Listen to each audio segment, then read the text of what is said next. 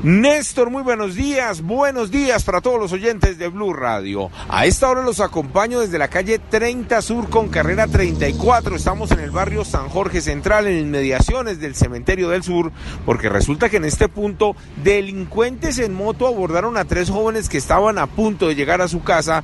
En los videos de las cámaras de seguridad se observa como una de las víctimas tan solo da un paso hacia atrás, sorprendido por la llegada del parrillero que está armado y simplemente este criminal le dispara en su rostro. El joven sale herido de este lugar, lo siguen persiguiendo, pero infortunadamente los ladrones lograron su cometido. Le quitaron su celular, le quitaron su bolso, huyeron de este sitio y ahora la denuncia de la comunidad, que están desesperados con estos criminales y nuevamente dicen ellos ciudadanos venezolanos. Escuchen ustedes mismos lo que nos contó un residente de esta localidad, Antonio Nariño. Eh, llegan en motocicleta, el parrillero se baja encañonando a, a las personas una vez eh, lesionan al joven, el joven sale corriendo, los delincuentes lo alcanzan, le echan la moto por encima para acabar de cometer el hurto a este ciudadano. El joven se encuentra recluido en un centro médico mientras que estos delincuentes siguen y siguen haciendo de las suyas. Recordemos que en esta misma localidad fue donde acabaron con la vida del policía el día de ayer en medio de una requisa, en medio de un procedimiento. Los residentes de esta localidad ya no saben qué hacer porque afirman que son ciudadanos venezolanos los que vienen atacando a la comunidad, a los mismos policías infortunadamente nadie hace nada. Hablemos rápidamente también de las protestas esta vez en la localidad de Suba. Jóvenes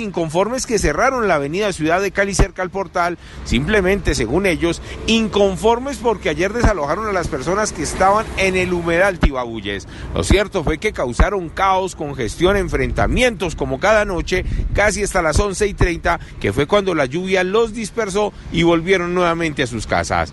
Eduard Porras, Blue Radio.